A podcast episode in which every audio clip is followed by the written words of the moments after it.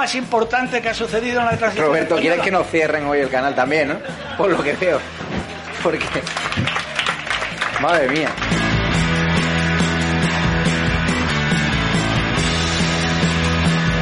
Mi obsesión, y lo digo abiertamente, es expulsar a esta gente del gobierno. Mientras que no los expulsemos, España seguirá siendo el peor país en gestionar una pandemia, el peor país en una crisis económica, el peor país. Y la única forma que tenemos de evitarlo es echar a esta gente.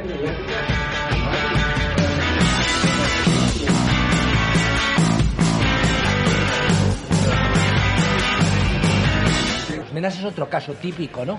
En aras, en aras de, de la bondad y de la hermandad entre los pueblos y pues se permite un tipo de cosas que no tendrían por qué permitirse, pero es el país que tenemos.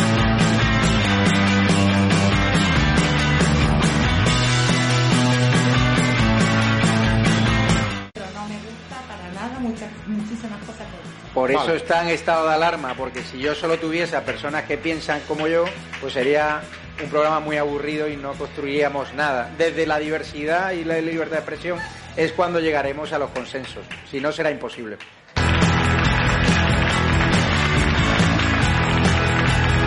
Y yo lo que veo más grave de este país, aparte de la política, la economía, etcétera, es la actitud de la gente. Yo veo una actitud de la gente, con todo el respeto, depresiva, una actitud de gente que no sabe dónde esconderse, una actitud de gente que hay un problema y tiene miedo a explicarlo, una actitud de gente que en el fondo los que hemos hablado mucho de Cataluña parece a veces la frase que ya se hacía en Cataluña que en Cataluña no hacía falta políticos, hacía falta un autobús de psiquiatras.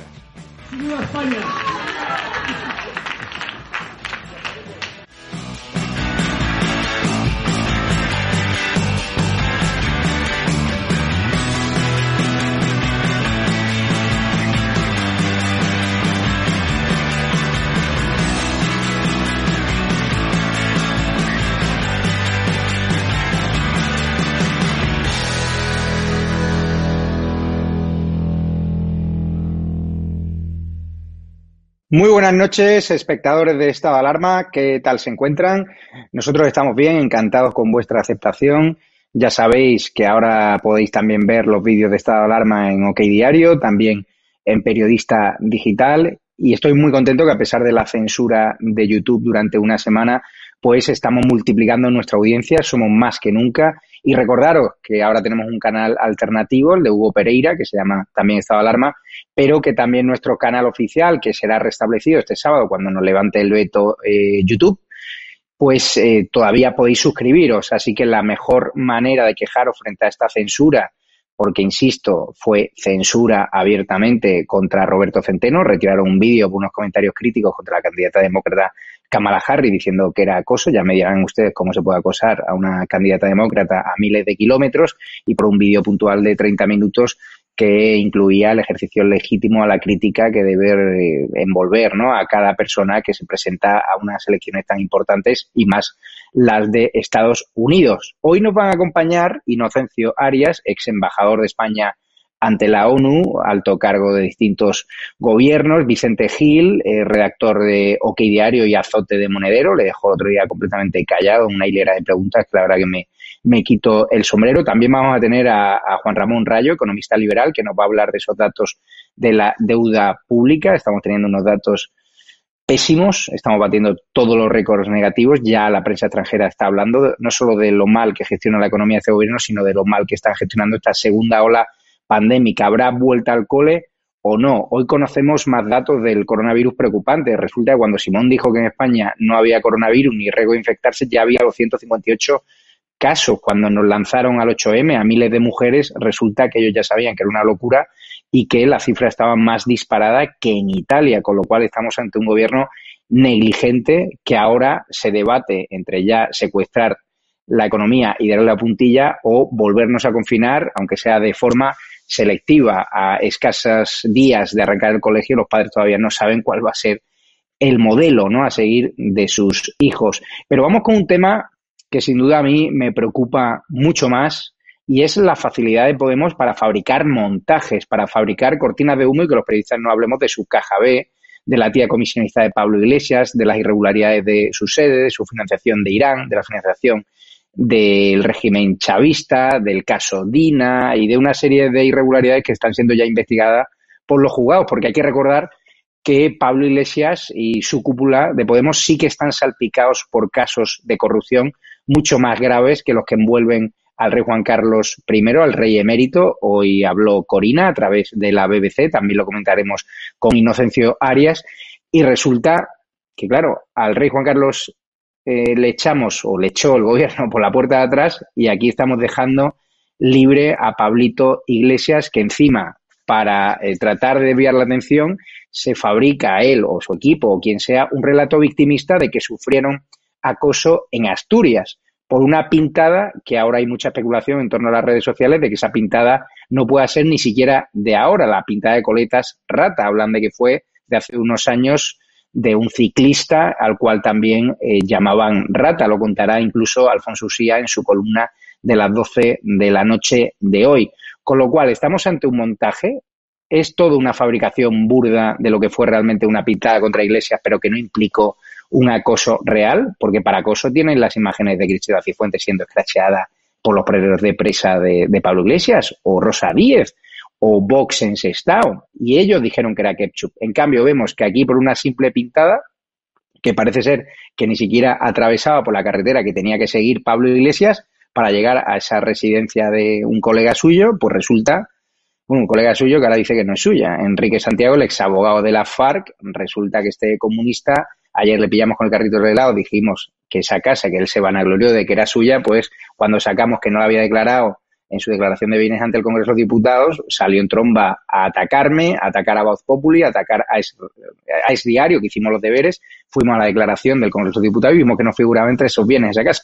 Y sale por la tangente diciendo que es que esa casa realmente es de un familiar. O sea, primero miente a todo el mundo diciendo que esa casa es suya y resulta que luego no figura la declaración porque realmente era de un familiar, con lo cual esto le pasa por boca chancla. Pero aquí lo realmente importante es que ahora podemos, después de haberse demostrado que las cloacas eran ellos, de que ese montaje del caso Dina realmente lo urdió Pablo Iglesias y su equipo, para basar su campaña electoral en un relato victimista, el Estado nos persigue, las cloacas nos persigue, pues ahora que van de capa caída, que ya no lo vota en Galicia ni sus propios dirigentes, pues resulta que vemos cómo están tratando de urdir otro relato victimista con esas vagaciones. El problema es que este testimonio se cae a pedazos porque ni sus propios escoltas, que llevaban 15 escoltas, vieron ningún tipo de acoso real, más allá de esa pintada, si es que es real, que ya me dirán una pintada si supone acoso o no. Con lo cual, estos del jarabe democrático, estos que nos trajeron lo peor de Argentina, estos que escrachearon a dirigentes políticos diciendo que era una medicina totalmente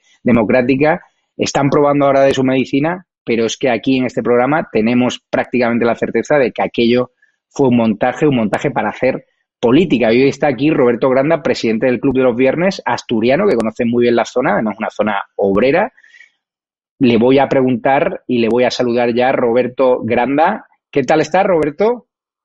Muy buenas, muy buenas. Pues como bien dices, en Asturias y sí, conozco la zona y además conozco a gente de la propia Pola de Elena, que es la capital del concejo.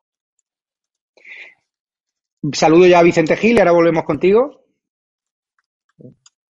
¿Cómo Vicente, ¿qué, tal? se encuentra después de, después de azotar ahí a Monedero dialécticamente? Bueno, hacemos nuestro trabajo, preguntamos y te encuentras pues lo de siempre. No solo no respuestas, sino insultos.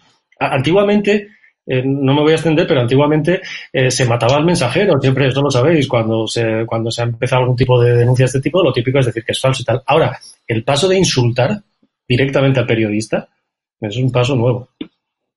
Sin duda. Roberto Granda, tú como asturiano habrás leído todo lo que se ha publicado en la prensa respecto a este supuesto acoso contra Pablo Iglesias. ¿Con qué teoría te quedas? ¿Con la teoría de la conspiración? ¿Con la teoría del montaje? Yo me inclino sin duda por la teoría del montaje, la teoría de la, de la cortina de humo, para que no hablemos de sus casos de corrupción. Sí. Eh, Lena es un consejo de las cuencas mineras, que además con un fuerte arraigo de traición de izquierdas, y allí no pasa absolutamente nada. O sea, eh, si se hubiera liado a la puerta de la casa de los marqueses comunistas, yo creo que habríamos visto decenas de vídeos, imágenes, se hubiera movilizado a la Guardia Civil de la zona, hubieran puesto alguna denuncia, no hay denuncia. Lo que pasa es que esta gente de Podemos, y no es ninguna novedad, son expertos en manejar las cabecitas de la gente, en la desinformación y sobre todo en desviar la atención. Eh, pero en este caso es demasiado evidente. El montaje de la tarjeta de Dina está un poco más currado, yo creo. La misma semana que Podemos está imputado, que sale todo su escándalo de la caja B, intentan taparlo para que se hable de que si, de que si las pintadas, de que la ultraderecha, lo que tiene que hacer el, señor Iglesias es pedir perdón por todos los escraches que instigó, azuzó o no condenó, por el jarabe democrático y por haber movilizado la violencia contra el rival político. Que pida perdón a esas personas y a sus familiares. Y bueno, y de paso darle la bienvenida al Estado de Derecho, porque resulta que ahora ha descubierto que la propiedad privada y la familia son intocables. Bienvenido sea Pablo Iglesias, enhorabuena por descubrir ahora que el acoso está mal presentado, como en este caso, pero al menos que lo Entonces, pide perdón. Pide perdón a las víctimas del terrorismo por, pide perdón por haberte reunido con gente del mundo por detrás en taberna, con como Sabino Cuadra. Eh, no inventes más para desviar la atención de las corruptelas y las imputaciones de tu banda de gángsteres, que es tu partido, y no usa a tus hijos para usarlos como victimismo, que además es una cosa muy fea. A mis hijos no los han dejado, los han amenazado, y es todo pues una, falsa. Yo hablé con gente. Roberto, han dicho estás... Roberto, Roberto, estás teniendo problemas de conexión, te rogaría que pusieses un cable como el otro día porque así es muy complicado entenderte. Vicente Gil, hoy cuenta ABC que los escoltas no vieron insultos ni amenazas durante las vacaciones de Iglesias y Montero en Asturias. La Fiscalía no ha recibido ningún atestado policial ni ninguna denuncia. Tú conoces bien a los políticos, a los gobernantes. Cuando va un vicepresidente del gobierno a un pueblo, siempre hay mm. un montón de testigos, siempre hay follón, siempre ellos pueden grabar, pero es que no hay ninguna prueba gráfica, ningún testimonio evidente de los que hemos visto, por ejemplo, contra Ortega Smith cuando ha ido al País Vasco, contra Rocío de Mer cuando recibió la pedrada y ellos decían que era quechu. Es decir, solo hay una pintada de coletas rata y eso obligó a interrumpir las vacaciones y a montar todo este relato victimista que yo insisto, yo me inclino que es un burdo montaje y de hecho en OK Diario os estáis inclinando por llamar directamente a este acoso acoso fake.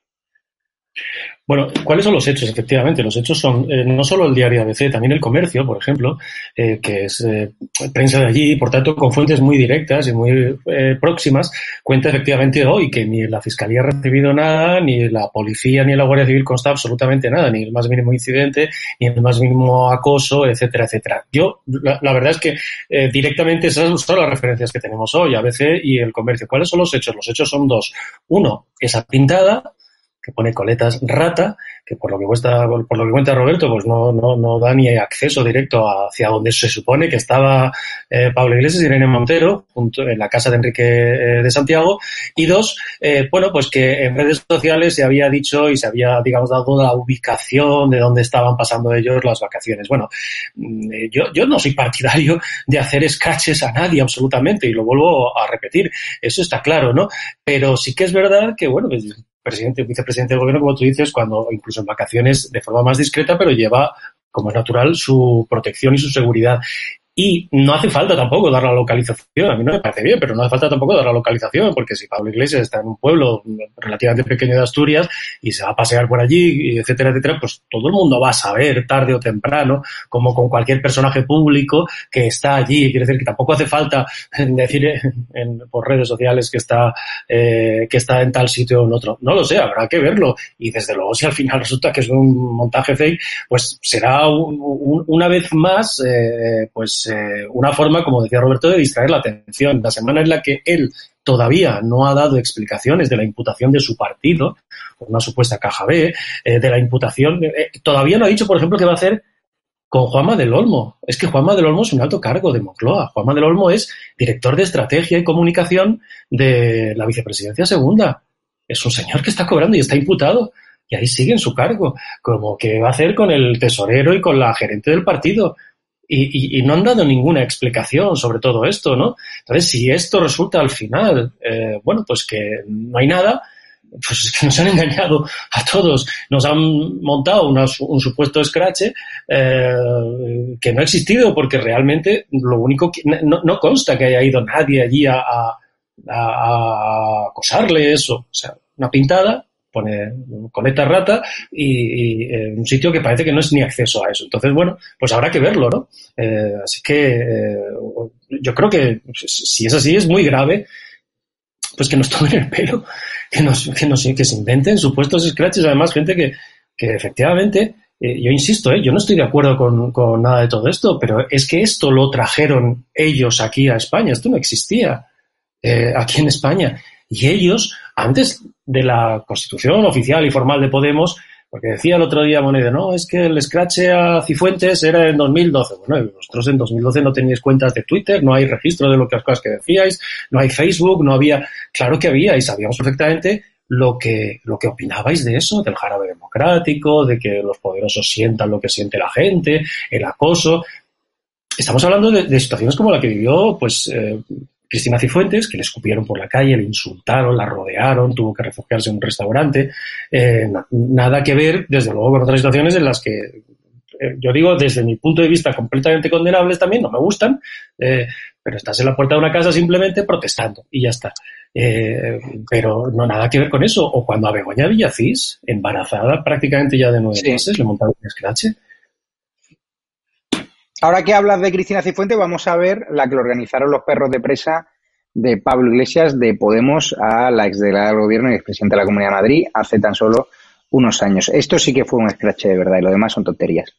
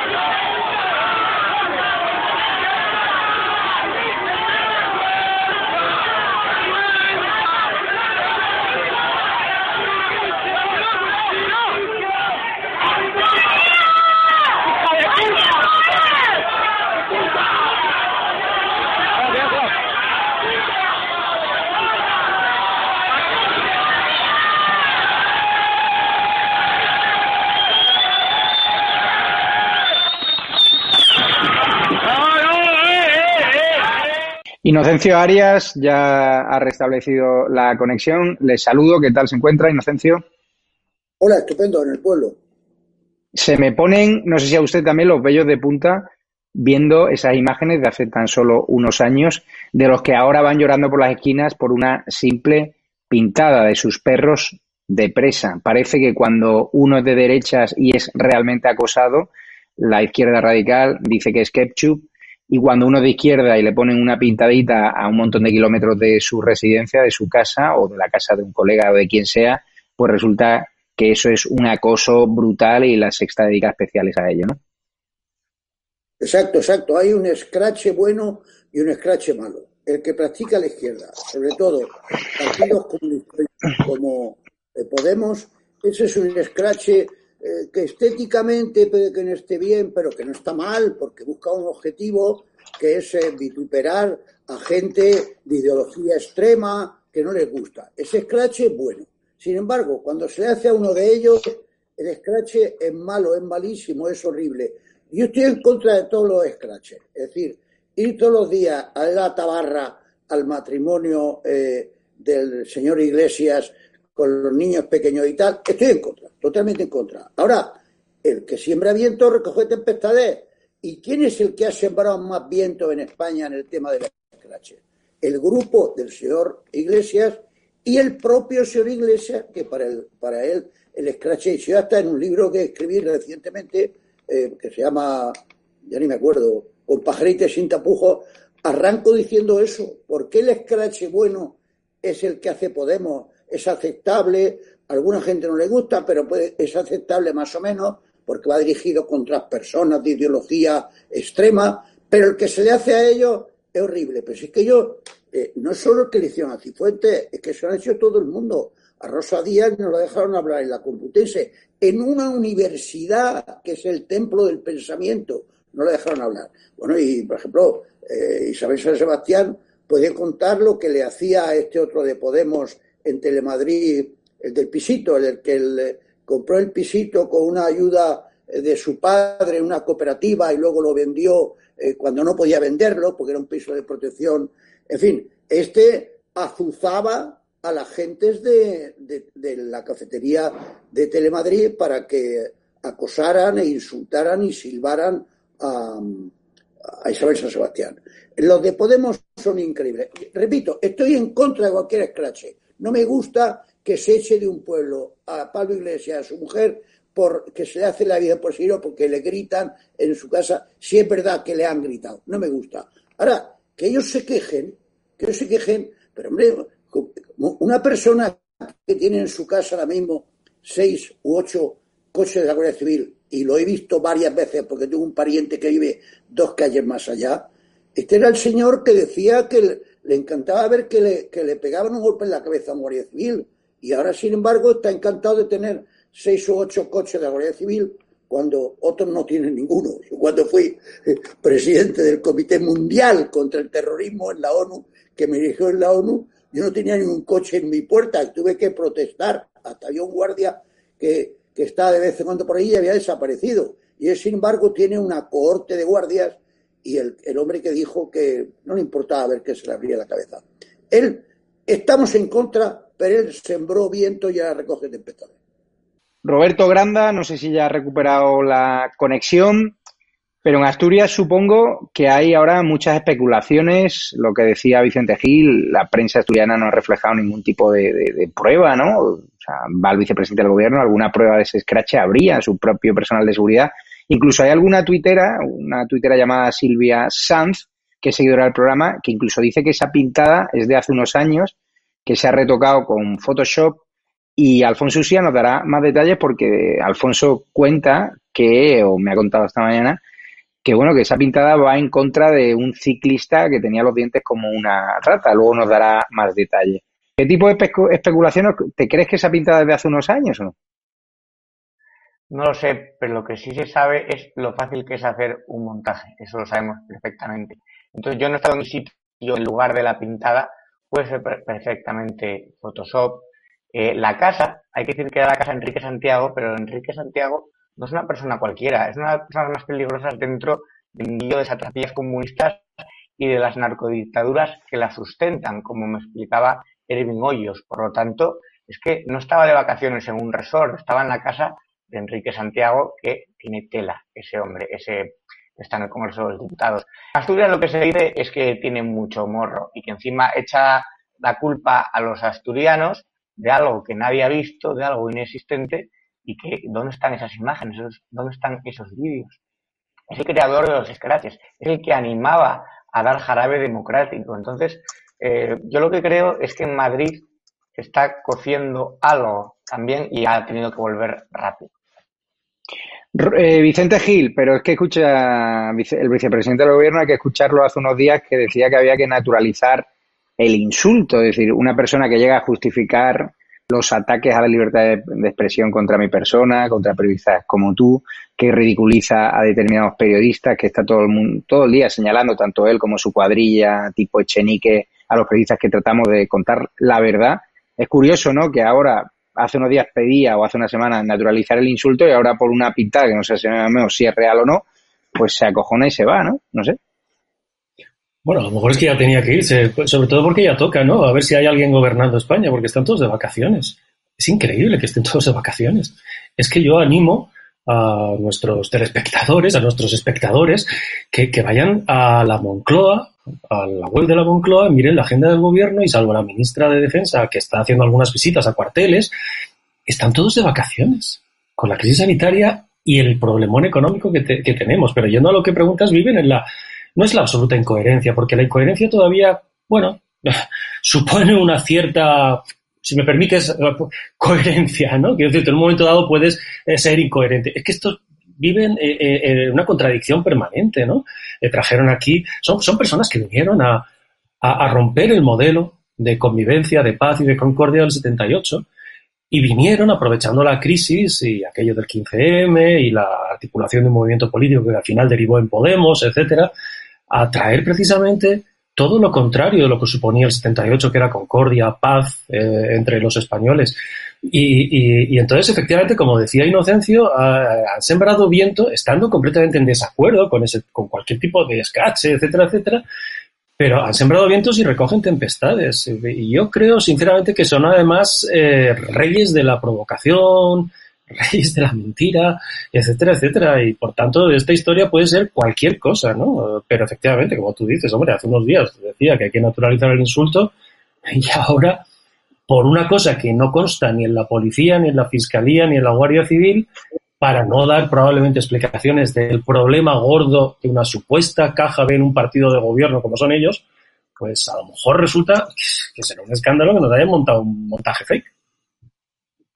Curioso, hablas de vacaciones. Eh, Vicente Gil, redactor de OK Diario, ahora estáis llevando a todo trapo dos fotografías en exclusiva de OK Diario donde se ve al ministro de Justicia y a Batet, a su pareja sentimental, a la presidenta del Congreso, incumpliendo las normas anti-COVID en pleno rebrote, sin mascarilla en sus vacaciones en Cádiz. Pero es que hay otra foto más donde el ministro de Justicia se reúne con Chávez en una playa de Cádiz a la espera del recurso sobre los ERE. O sea, fíjate que aquí está el condenado y el ministro de Justicia tranquilamente, sin mascarilla y sin nada, y efectivamente de vacaciones. A Batet y a Campo no parece que le preocupe mucho la segunda ola de la pandemia, ¿no? Tú imagínate. las relaciones peligrosas. Claro, tú imagínate que viéramos una foto de algún condenado por eh, corrupción en el PP con Pablo Casado feliz de vacaciones en una playa. ¿Qué estarían diciendo? Pues estarían montando un pitoste de mucho cuidado, ¿no? Eh, y, luego respecto a esto de las normas, claro, no cumplen ninguna de las normas. Pues como el otro día que estaba Chimo Puig con el ministro Duque, eh, con yo creo que era Ábalos también, el ministro Ábalos, y al lado el ex ministro y secretario, ex secretario de Estado de Seguridad, eh, Antonio Camacho en, en Javia. Y tampoco cumplían nada. Y hay más fotos, se van recibiendo más fotos, ¿eh? De otros ministros del gobierno metidos en chiringuitos, en Tarifa, pongamos, una ministra, ¿eh? Eh, pues metidos en chiringuitos, pegados a la gente, hablando y sin ninguna mascarilla, ¿eh? Pero hay que recordar que Fernando Simón se fue a surfear, ¿no? Eh, sin ningún tipo de mascarilla cuando nos pedía que nos quedásemos en casa y que evitásemos los desplazamientos innecesarios. Vamos a empezar con la actualidad del coronavirus. Quiero hablar con Inocencio Arias porque Inocencio, hay informaciones que aparecen preocupantes, ¿no? Sobre los datos reales que estábamos empezando a tener en esta segunda ola de la pandemia. Tenemos hoy un repunte de COVID-19 en Cataluña, 1.274 nueve casos, nueve muertos. La vuelta al cole está ahí, en la que está marcando la agenda. Más de 22,1 personas se han contagiado de COVID en todo el mundo y Alemania alcanza ya un ritmo de crecimiento que no se veía desde abril. Pero es que hoy hemos conocido por OK Diario que cuando Simón dijo que en España no había coronavirus ni riesgo de infectarse, ya había 258 casos, ya teníamos más contagios aparentemente que en Italia y ya el virus estaba completamente descontrolado. ¿Cómo ves tú la situación? ¿Estás preocupado? Tú ya tienes también una edad avanzada, no sé si estás saliendo a la calle, si estás recluido. Yo, yo salgo a la calle de vez en cuando, estoy en un pueblo pequeño, muy simpático, pero voy salgo con, con mascarilla y, y, cualquier cosa que hago, si voy a un, a un restaurante, que he ido dos o tres veces en el mes que llevo aquí, pues por eso estuve con mascarilla, me pongo una mesa aparte, etcétera. Estuve en un concierto, pero estábamos los espectadores a dos metros uno de otro y solo podían entrar 60 personas, creo. O sea que estamos guardando, pero yo es que yo creo que aparte de la torpeza y la mediocridad en la actuación del gobierno, por ejemplo, Simón, es que es, una, es, una, es un personaje de novela, un personaje patético, porque parece un señor que es buena persona, parece un señor que es honesto, pero luego ha mentido, o mejor dicho, ha faltado de verdad en momentos clave. Al principio de la, pandemia, pues él dijo dos o tres cosas que estaba claramente faltando la verdad. Y la frase aquella de que no le importaría que su hijo fuera a una manifestación cuando la famosa y nefasta manifestación del 8 de marzo, pues es una frase que descalifica a cualquier... Eh, la pandemia ahora mismo se está causando por terminar está eh, causando menos muertes, pero sin embargo están aumentando los contagios en muchos países del mundo, incluso en algunos que estaban relativamente inmunes. Ahora, lo funesto de esto, lo curioso, lo trágico, es que nosotros estamos a la cabeza de todos los índices negativos, en la cabeza del mayor número de contagios, a la cabeza del mayor número de parados, a la cabeza del mayor número de pequeñas y medianas empresas que, se van a quedar en la cuneta y no van a poder volver a abrir. seguimos siendo los terceros o los cuartos del mundo en muertes por el coronavirus por cada millón de habitantes. Entonces, aquí hay algo raro, aparte de la torpeza y mediocridad del gobierno y la mentira del gobierno, porque un gobierno que miente en el tema de los expertos, que te, miente en el tema de la muerte, es una cosa patética. Pero aparte de eso, yo creo que eh, hay una minoría de españoles, pero que son bastantes miles, que no están cumpliendo las, reglas, que unos practican el botellón, otros tienen reuniones familiares de 15 personas sentándose en la misma mesa, porque no se explica solo que esto sea por a causa del gobierno. Y hay algo de nosotros que una mayoría, una mayoría de los españoles ha sido disciplinada, pero una minoría no está siendo disciplinada. Pero fíjate, Roberto Granda, que el gobierno rechaza ahora actuar contra el COVID-19 con el triple de casos que cuando confinó a toda España. Hay un dato que acorrala al gobierno de Sánchez, que es que el 8M, la pandemia ya era peor en España que en Italia. Está la vuelta al cole a la vuelta de la esquina. El protocolo para la vuelta al cole de Isabel Celada, la ministra de Educación, no incluye ni siquiera ninguna de las medidas que los sindicatos exigen a Ayuso, porque los sindicatos escolares solo atacan a Ayuso como si ella fuese la única responsable de organizar la vuelta al cole, como si esto no implicase a otras comunidades autónomas y estamos viendo que incluso la Isabel Cela diseñó el protocolo de vuelta a las aulas cuando los contagios eran 23 veces menos, con lo cual ese protocolo que tenga ahora el gobierno no va a servir para nada. Sí, que seamos el país con peor índice de fallecidos no es casualidad. No es porque estemos en la línea Tokio-Nueva York y esas sandeces calvistas de Carmen Calvo. Es porque es la peor gestión posible en el peor momento posible. Y esto nos está costando miles de vidas. Es algo espantoso. A mí me crea la necesidad de que tienen que pagar por la vía legal, por la vía judicial, quiero decir, pero tienen que pagar. Este gobierno es una incompetencia que raya en lo criminal, sin ningún tipo de prevención. No hay protocolo básico para volver a las aulas, algo con lo que pueda guiarse a las comunidades autónomas. Es terrible. Y con Fernando Simón, ese sociópata que humilla a los muertos con ese desprecio que hace del sentido común. Vicente Gil, tienes en tu entorno a personas que trabajan en la docencia, en colegios, ¿Crees que es arriesgado facilitar la vuelta al cole de los niños? Hemos visto cómo la presidenta de la Comunidad de Madrid está empeñada en ello, cómo hay manifestaciones o huelgas convocadas, cómo hay profesores a favor, profesores en contra, padres a favor, padres en contra. Y la única realidad es que la vuelta al cole está ahí a la vuelta de la esquina y no sabemos nada. Pues esa, yo creo que va a ser el gran test, la vuelta a Madrid de toda la gente que, está fuera, porque la ciudad, por lo menos en el entorno en el que estoy yo, está bastante vacía, eh, y luego la vuelta al colegio, la vuelta a los trabajos, etcétera, etcétera, etcétera.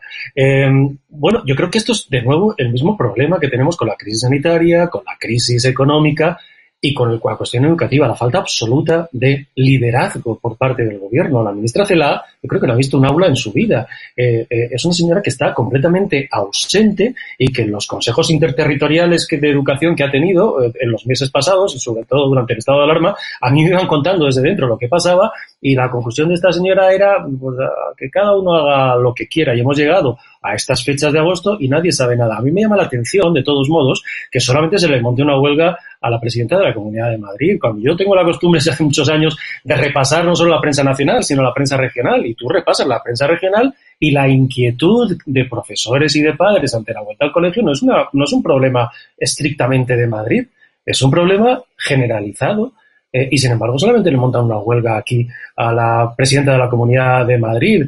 Eh, no sé, igual tiene que ver con la caja de solidaridad esa que dice Podemos, que viene por ahí, que, servirá para algo, digo yo. Y, te quería preguntar además, además hay contradicciones porque cierra las discotecas, los locales de ocio nocturno, criminalizando a todo el sector, es decir, cierra las discotecas que incumplan las normas porque ahora resulta que los chavales se van a hacer botellones, se van a villas a hacer fiestas ilegales y todo se dispara. Es decir, había locales de ocio nocturno que no cumplían las medidas de seguridad y otros que sí, pero directamente cierras todo el sector. En cambio, mantienes abiertos los, los prostíbulos. Tercer brote en un prostíbulo, 1.600 abiertos por no ser ocio nocturno. ¿Qué sentido tiene esto, Vicente? Son contradicciones. E, e, es que, no, es que nada tiene sentido, Javier. Sinceramente, nada tiene sentido. simplemente se ha dejado hacer. Simplemente desde el mes de febrero vamos por detrás del virus y de, por detrás de la crisis económica Eh, y durante el estado de alarma nos sometieron cuando llegaron a la situación desesperada, sin haber hecho nada de forma negligente durante el mes de febrero, como hicieron otros países, y durante la primera quincena de marzo, pues eh, durante el estado de alarma tampoco hicieron nada, encerrarnos de la peor forma. Ya entonces, en ese momento, claro, era absolutamente necesario, pero encerrarnos de la peor forma durante los meses que nos encerraron y luego decir que había que estar hasta julio. Y como el resto de países iban por delante, del virus y de la crisis económica y ya se habían presentado como eh, destinos libres de COVID turísticos en países de nuestro entorno y muy similares. Pues entonces improvisaron la desescalada y dijeron, pues sale, ahora nos pasamos la pelota y nos vamos de vacaciones. Y esto es lo que ha pasado, ¿no? Entonces, esto de los prostíbulos, pues no tiene ningún sentido, como no tiene dramáticamente sentido nada. Y, decía Inocencio, claro, es que es que no sé, simplemente, ¿qué somos? ¿La España de los aplausitos, esos de los ocho? O, somos esta España, yo creo que mayoritariamente la gente se ha portado bien y está concienciada, o somos esta España que, vemos en televisión.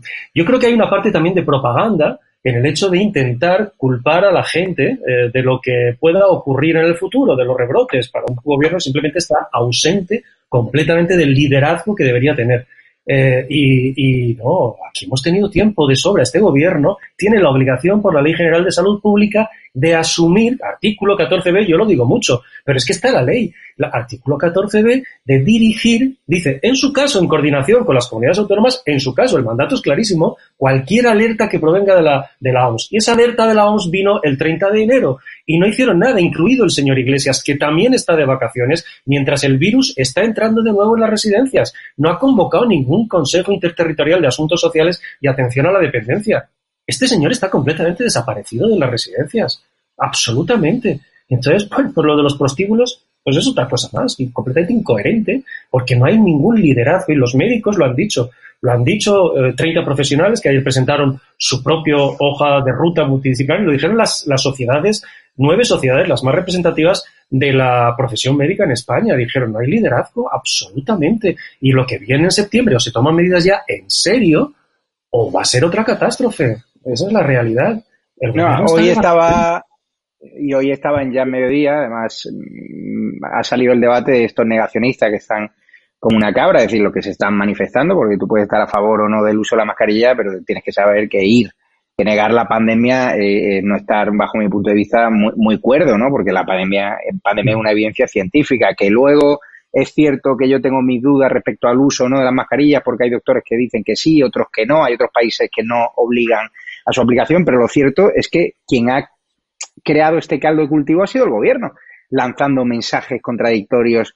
Ahora no la mascarilla porque no sirve de nada. Meses después que sí.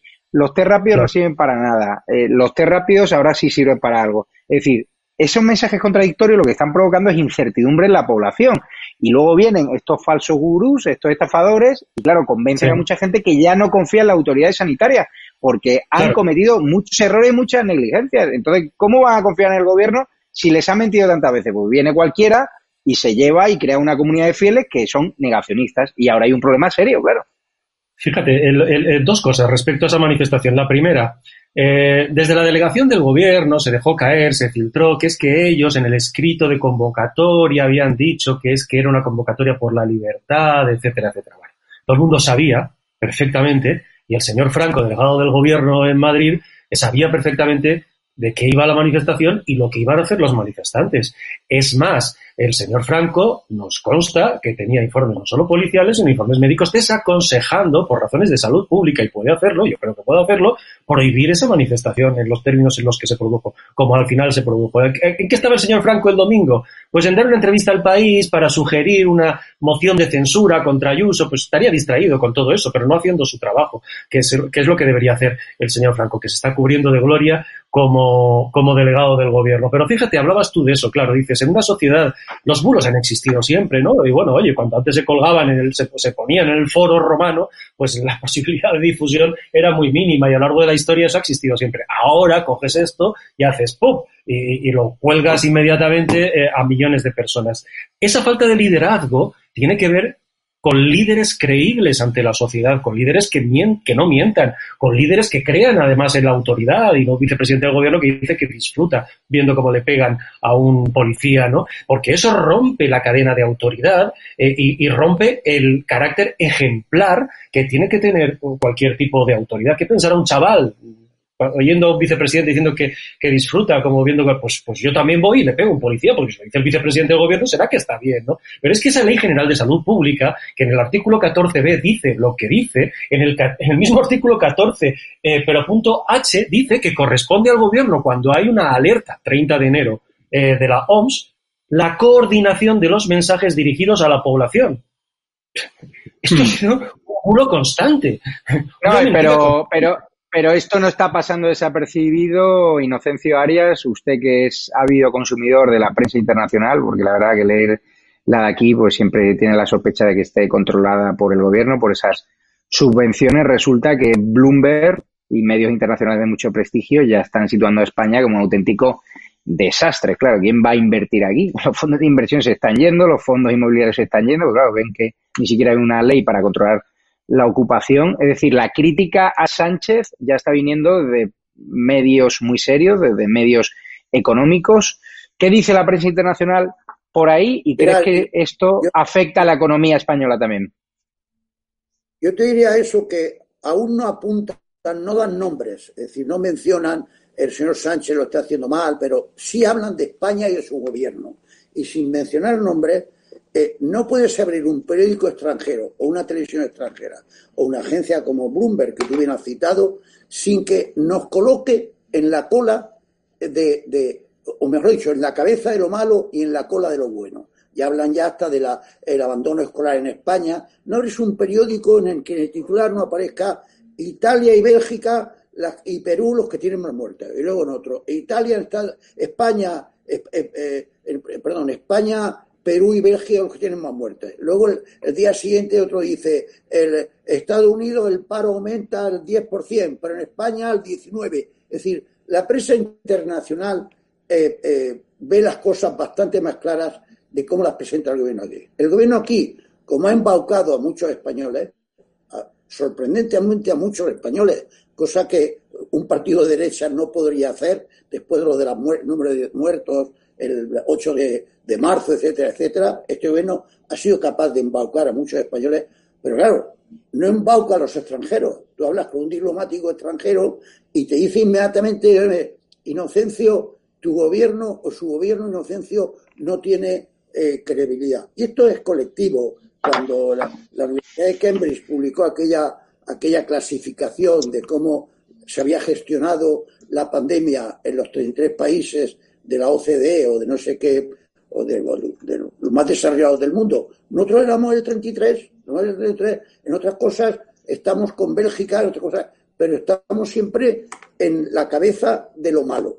Y que este gobierno ahora mismo no tiene que debir al extranjero, le mirarán con detenimiento a la hora de dar las ayudas, con todo el acuerdo que se llevó en Bruselas, no establece un veto, eso pero, para el gobierno, no establece, pero no hay un no hay un veto para darte el dinero. Hay un, un examen, una inspección, y entonces te pueden parar, pero no hay un veto. Pero desde luego nos van a estar observando porque el gobierno eh, ha perdido la credibilidad en el terreno sanitario y en el económico, por supuesto. Pero Roberto Granda, tienes al presidente del gobierno, como decía Vicente Gil, más preocupado por las mosquiteras que por esta segunda ola de la pandemia, de vacaciones, a diferencia de sus homólogos europeos. Y tienes a un cacique en Vigo, Abel Caballero, este que ha saqueado, según denuncia el PP, los ahorros de muchos ayuntamientos, saltándose el, consenso, el consenso municipalista en la FEM, con su voto de calidad, pues lo tiene celebrando que va a poner más luces que en Nueva York, ¿no? En las Navidades, como si eso fuera la principal preocupación. Encenderemos 10 millones de luces LED. Esa es la preocupación del alcalde socialista de Vigo, del cacique. Yo creo que estos alcaldes y políticos populistas no sé realmente lo que están pensando. Utilizan siempre en términos políticos, piensan en su popularidad, en, en qué les va a servir de cara al electorado, pero no piensan en las personas. Es lo mismo que pasa con, con los políticos que están de vacaciones. Ellos van a lo suyo y no, no piensan ni en la salud pública ni en el derroche de gastos y de dinero.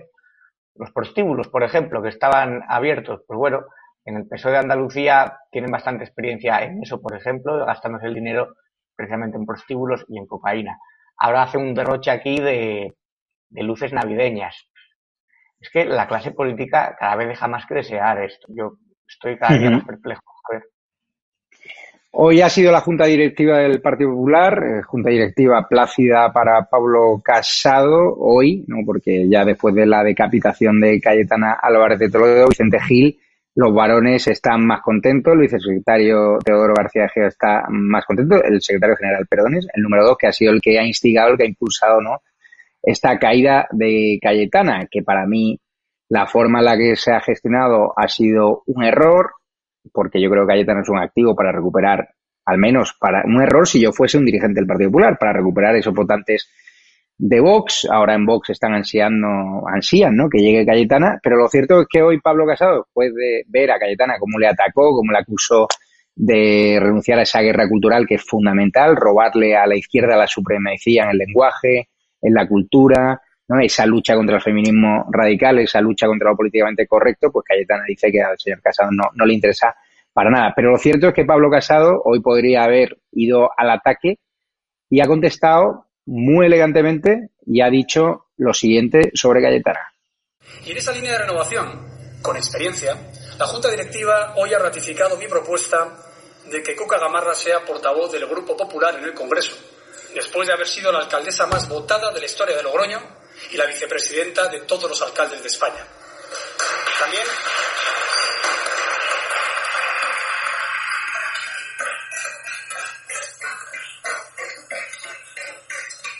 También se ha aprobado la de Ana Pastor como vicesecretaria de Política Social, después de haber sido subsecretaria de cuatro ministerios, ministra de Fomento, ministra de Sanidad y presidenta del Congreso. Y la de José Luis Martínez Almeida, como portavoz del partido después de haber sido director de patrimonio y ahora alcalde de la capital de España, alcalde de la ciudad de Madrid. Todos ellos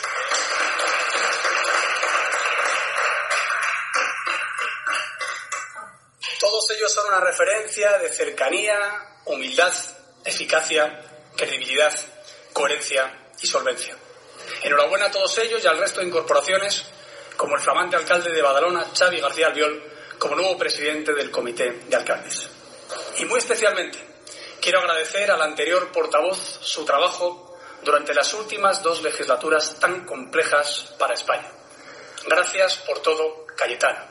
Esta será siempre tu casa y puedes contar conmigo para lo que quieras. Vicente Gil, leyendo las filtraciones que se están produciendo por ambos lados, ha sorprendido este discurso elegante, porque hay que recordar que ayer aparecía en OK Diario, ¿no?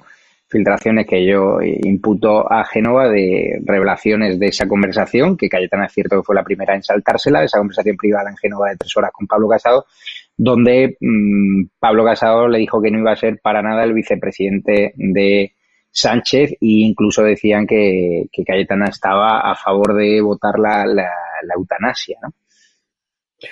Bueno, yo, yo, la verdad es que este proceso no se ha producido de la forma más eh, adecuada eh, probablemente posible y posiblemente por, todas las partes, ¿no? Yo creo que en cualquier caso, más allá del ruido inmediato, el cese de Cayetana Álvarez de Toledo eh, era una cuestión de tiempo. Había, todo el mundo lo sabe, una guerra soterrada eh, con Teodoro García Gea, con el secretario general del partido, porque Teodoro García Gea pensaba que eh, Cayetana, como se ha dicho, no podía ser eh, la mm, portavoz de sí misma, sino portavoz, tiene que ser portavoz del partido, etcétera. Y Cayetana Álvarez Toledo, pues todo el mundo conoce, es un, una mujer de pensamiento libre que entiende que eh, decir las cosas como las dice, pues es el perfecto concepto precisamente de la legaltad, ¿no?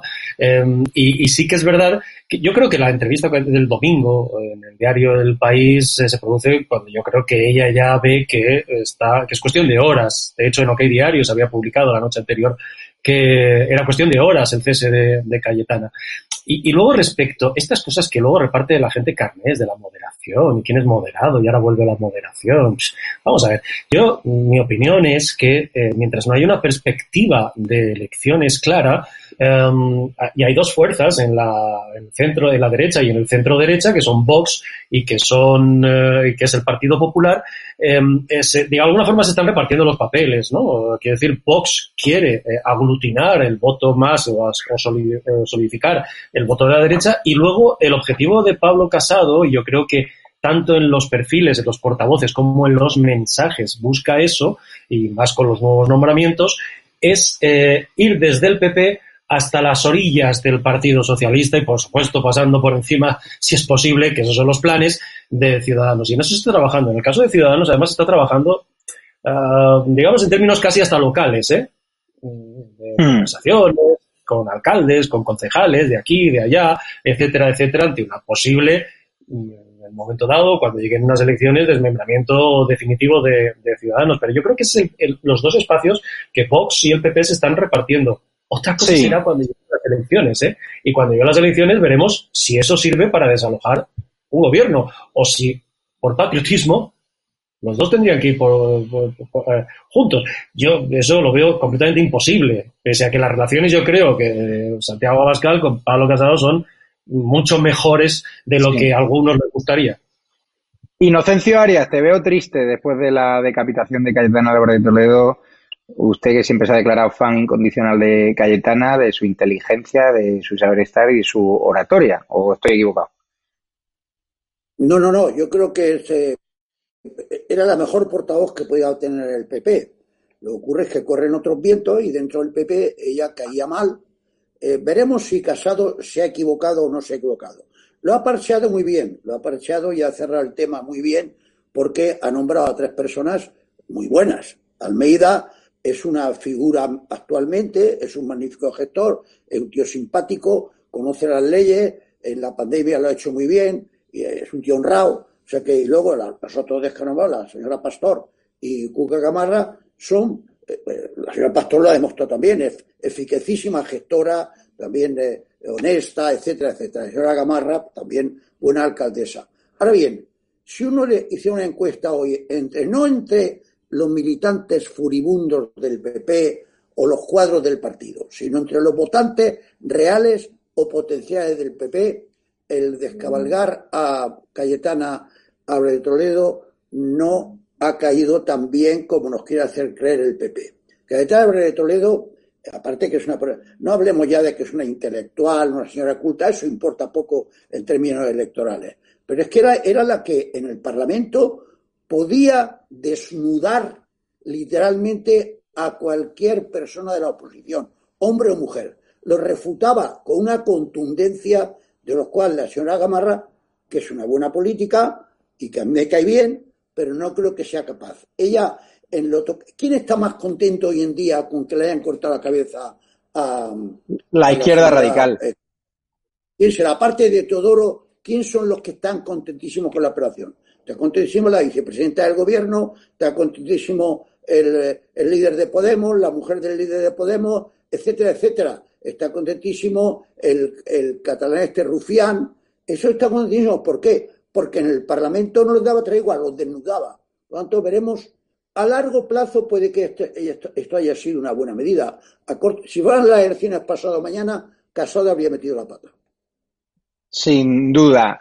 Roberto Granda, muy brevemente, resulta que hoy en Ciudadanos ha habido marejada, el partido que apostaba por las primarias, resulta que han quitado un plumazo a Lorena Roldán, esa candidata que ocupó el puesto de Inés Arrimada cuando se fue a Madrid a dar el salto a la política nacional, una decisión mm, que yo no entendí porque ella fue la líder más votada y hay muchos votantes que ahora no confían en Ciudadanos, porque claro, si eres la que más votos sacas y ni siquiera planteas una opción de gobierno, pues no tiene mucho sentido que te voten. Resulta que esta candidata, ¿no? Lorena Roldán no gustaba mucho, no tenía mucho foco mediático, como que no ha cumplido y además hay una foto que le perseguía que es en, la diada, porque participó en, la diada. ¿Qué te ha parecido esta sustitución por Carlos Carrizosa, que es un veterano, hombre fiel de Inés Arrimadas, y si te ha sorprendido? No, no me ha sorprendido mucho, pero no entiendo algunas decisiones de Ciudadanos en los últimos tiempos. Eh, un partido que se creó para combatir el nacionalismo y los populismos identitarios, promover la igualdad entre ciudadanos, valga la redundancia, y, se le ha ido tanta gente importante que está desangelado. O sea, creo que la gente como Girauta, por ejemplo, no están hechos para los partidos políticos, al menos los actuales.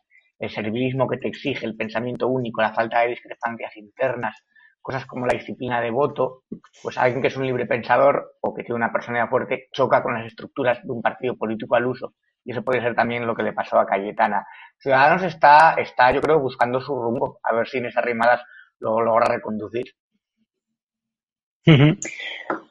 Vicente Gil, hay titulares en la prensa económica muy preocupantes. Claro, el tema de la, de la deuda histórica, el hundimiento del PIB, vienen tiempos duros, ¿no? Supongo, ¿no?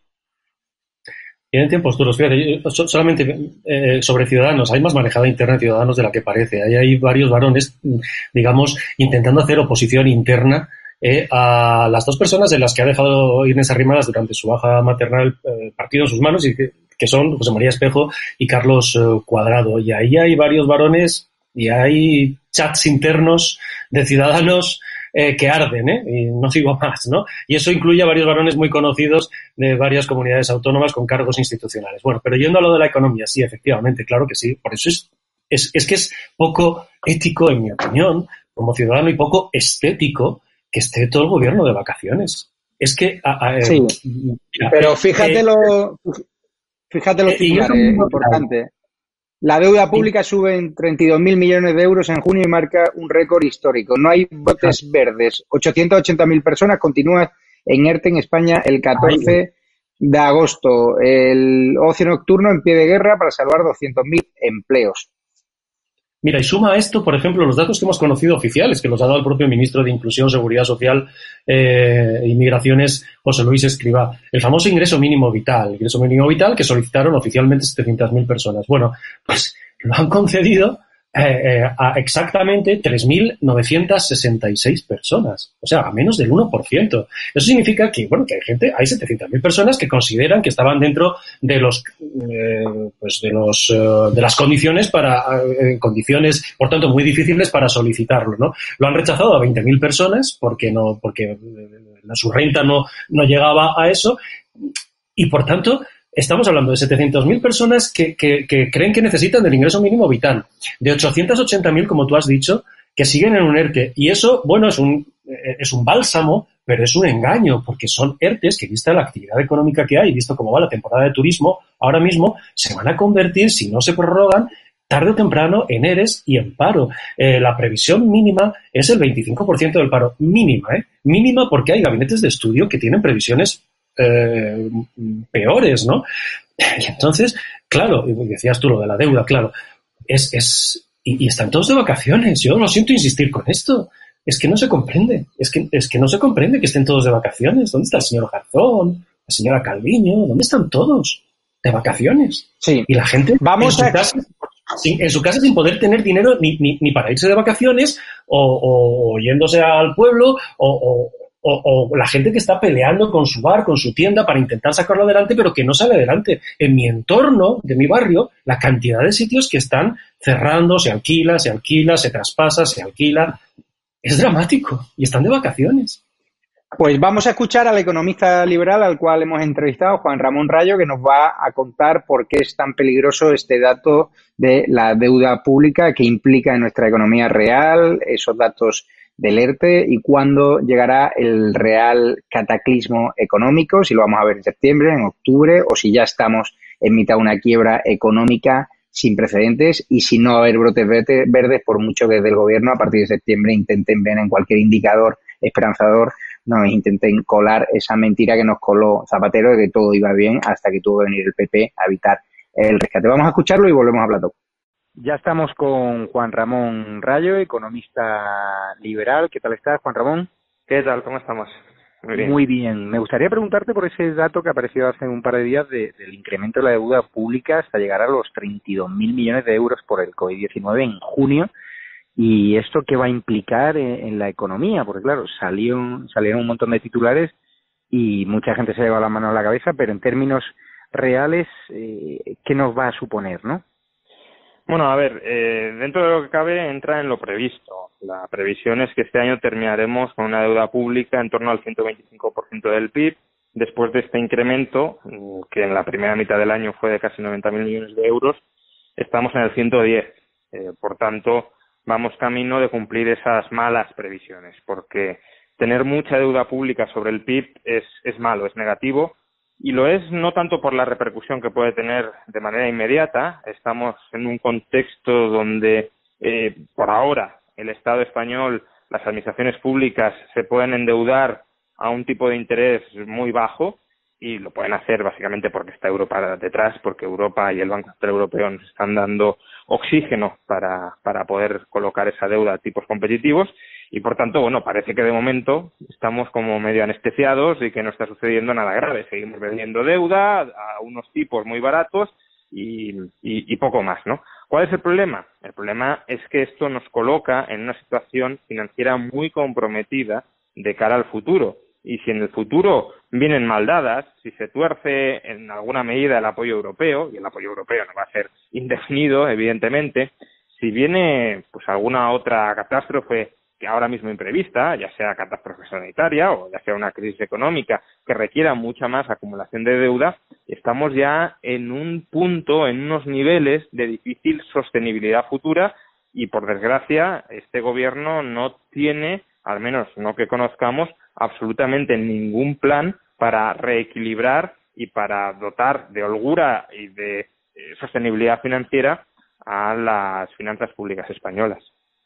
¿Es un error cerrar el ocio nocturno, prohibir que la gente fume en la calle y restringir la actividad de los restaurantes a partir de las 12 de la madrugada? Está claro que el gobierno ha tenido que tomar esa medida porque hay una ola pandémica, pero sí que la patronal del sector del ocio nocturno está pidiendo ayudas, dicen que se va a ir mucha gente a pique. ¿Tiene sentido aplicar estas medidas tan restrictivas?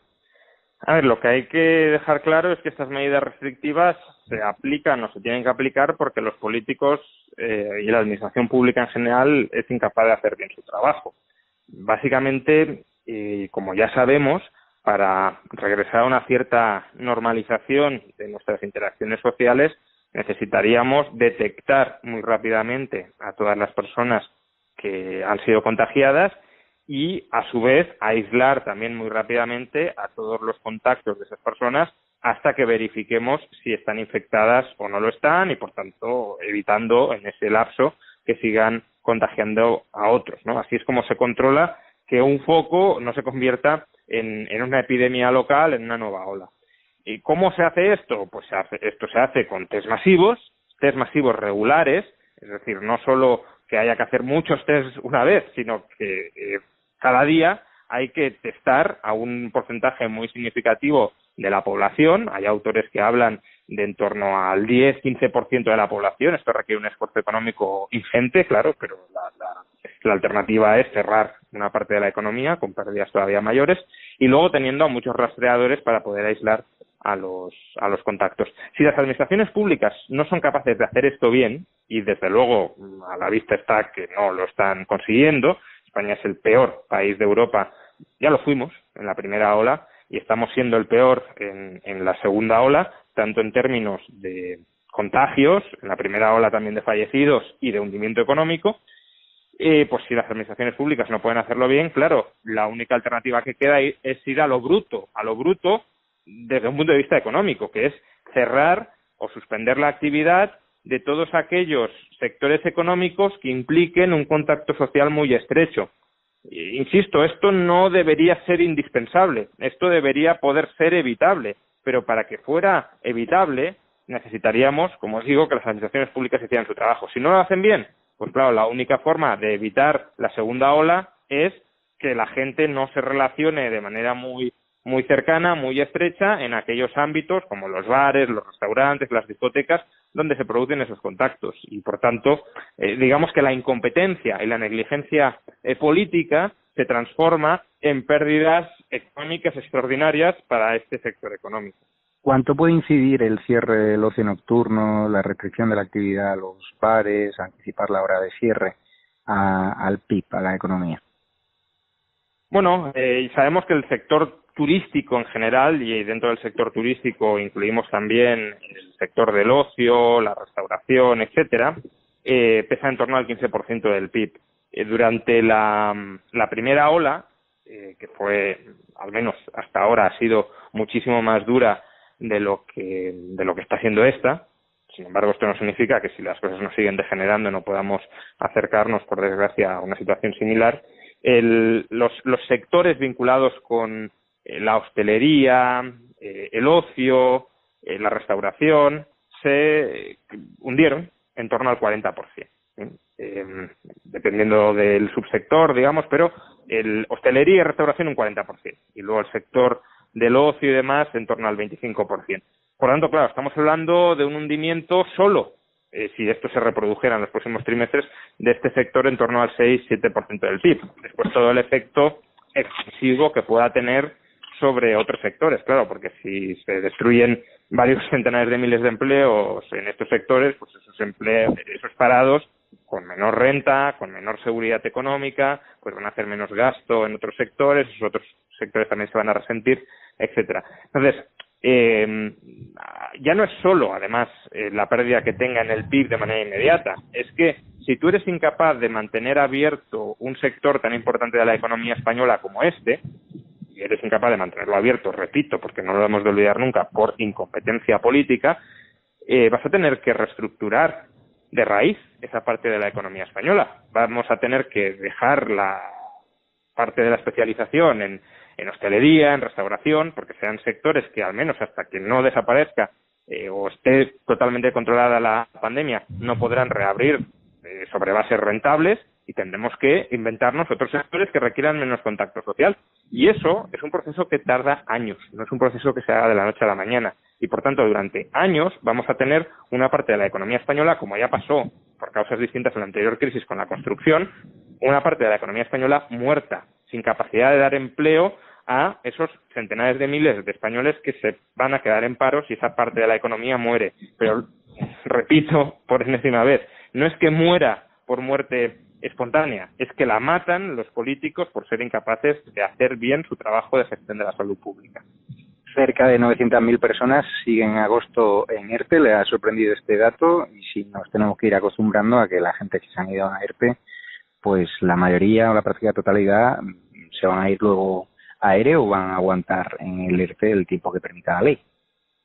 Bueno, el, el, ritmo de personas inertes se ha venido reduciendo de manera bastante importante. ¿no? Llegó a estar eh, por encima de los 3 millones eh, a finales de, abril, el 29 de abril, fue el peor día de, los ERTE, y desde entonces ha venido cayendo y además el ritmo no se ha ralentizado mucho. Lo que pasa es que sabemos que esa reducción va a estar acotada. Y es lógico que muchos trabajadores que estaban en ERTE, conforme la economía se ha reabierto, pues hayan salido del ERTE. Otra cosa es que, como decías, eh, una vez se cumplan los seis meses eh, de prohibición del despido después del ERTE, pues haya nuevas reestructuraciones de la plantilla, porque habrá muchas empresas que hayan terminado muy debilitadas y que no tengan capacidad para sostener tanto volumen de empleo. Eh, de momento, digamos que existe esa congelación del despido, no de la suspensión de la relación laboral que es el ERTE, sino del cese ya permanente de la relación laboral. Eh, pero, bueno, volviendo a los ERTE, sí, sigue habiendo 900.000 personas, probablemente se reduzcan algunos cientos de miles más, pero sí que va a haber un, un suelo, es, es, discutible cuál será, pueden ser 400.000, eh, 500.000, 600.000, pero sí que va a haber un suelo muy vinculado con todas las actividades que hemos mencionado antes, de la restauración, hostelería, etcétera, que no van a regresar y que por tanto pues la administración pública va a tener que tomar una decisión o mantenerlas permanentemente subsidiadas que creo que no sería la mejor opción porque eh, si, si, si tú matas un sector económico eh, te tienes que perseguir y pedir responsabilidad pero lo que no puedes es matarlo y luego subsidiarlo permanentemente. Eh, entonces habrá que tomar esa decisión. O se lo subsidia permanentemente o se abre la puerta a que se reestructuren y se busquen nuevos sectores, eh, la aparición, la creación de nuevos sectores económicos. Y en esas me temo que vamos a estar. Pero vamos, que el cataclismo económico, el, el crack económico es ya una realidad, ¿no? No hay manera de, de ver brotes verdes en los próximos meses. A ver, eh, yo creo que la retórica del gobierno en los próximos meses mmm, va a ser una retórica muy broteverdista y que sí que va a haber datos que aparentemente acompañen esa retórica. ¿Por qué? Pues porque el tercer trimestre del año vamos a experimentar un crecimiento económico a pesar de estos rebrotes o de esta segunda ola que va a ser histórico. ¿Pero por qué va a ser histórico? Por un mero efecto rebote. Es decir, eh, aunque la economía se mantuviera prácticamente muerta al nivel del segundo trimestre, experimentaríamos crecimiento económico. Imaginemos que en el, en el segundo trimestre no la economía cae de 100 en el primero a 60 en el segundo. Bueno, es que aunque nos mantuviéramos al mismo nivel de actividad que el segundo, que es evidente que no es así, porque la economía ha vuelto a, echar a andar, un poco al menos, eh, pues si estuviéramos en 60 igualmente en el tercer trimestre, no caeríamos nada, nos mantendríamos en un crecimiento del 0%. Es decir, que manteniéndonos en el peor momento de esta crisis, la economía no caería más, estaría en el cero.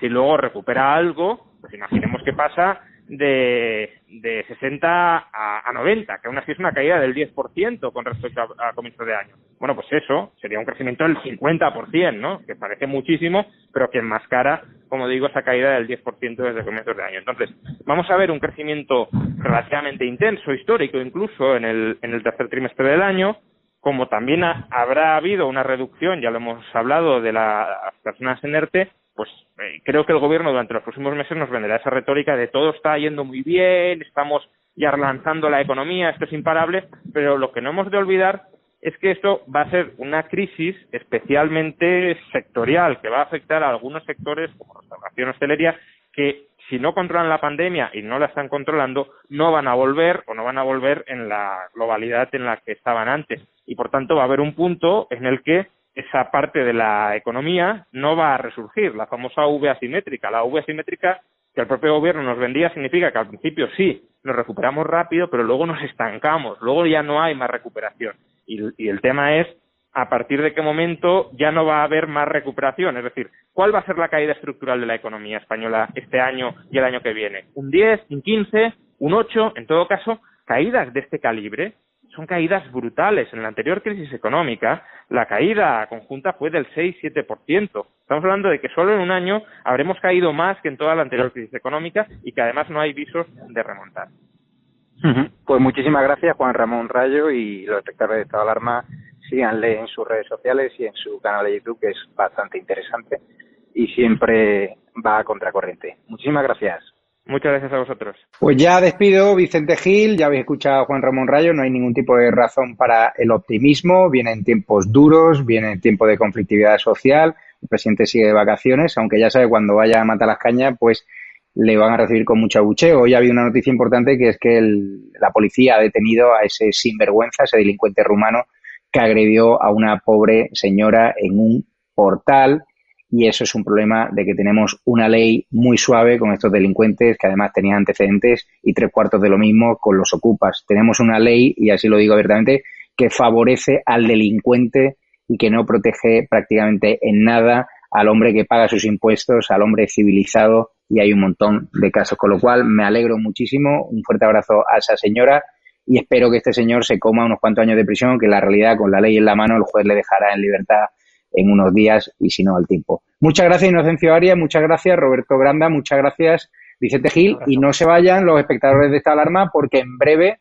dentro de unos minutos, Cristina Seguí va a entrevistar a dos personas muy vinculadas con el mundo de docente para hablar de si es seguro o no esa vuelta al cole y a las 12 de la noche la gran columna de Usía que nos va a contar a quién realmente iba a dedicar esa pintada contra Pablo Iglesias. ¿Era Pablo Iglesias o a un ciclista de la Vuelta a España hace unos años al cual apodan el rata. Muchísimas gracias a todos y recordar, en la tienda pueden comprar camisetas como esta, tenemos nuevos modelos para mujeres, está Alarma TV Shop, no, eh, perdón, está alarma.tv Shop, así que pueden comprarlas ahí y recordar, apóyennos en Patreon, en la comunidad de YouTube, así que muchísimas gracias por vuestro apoyo y vamos con todo, con determinación, vamos a intentar acabar con este gobierno desde la verdad y de la información. Muchísimas gracias a todos, os queremos.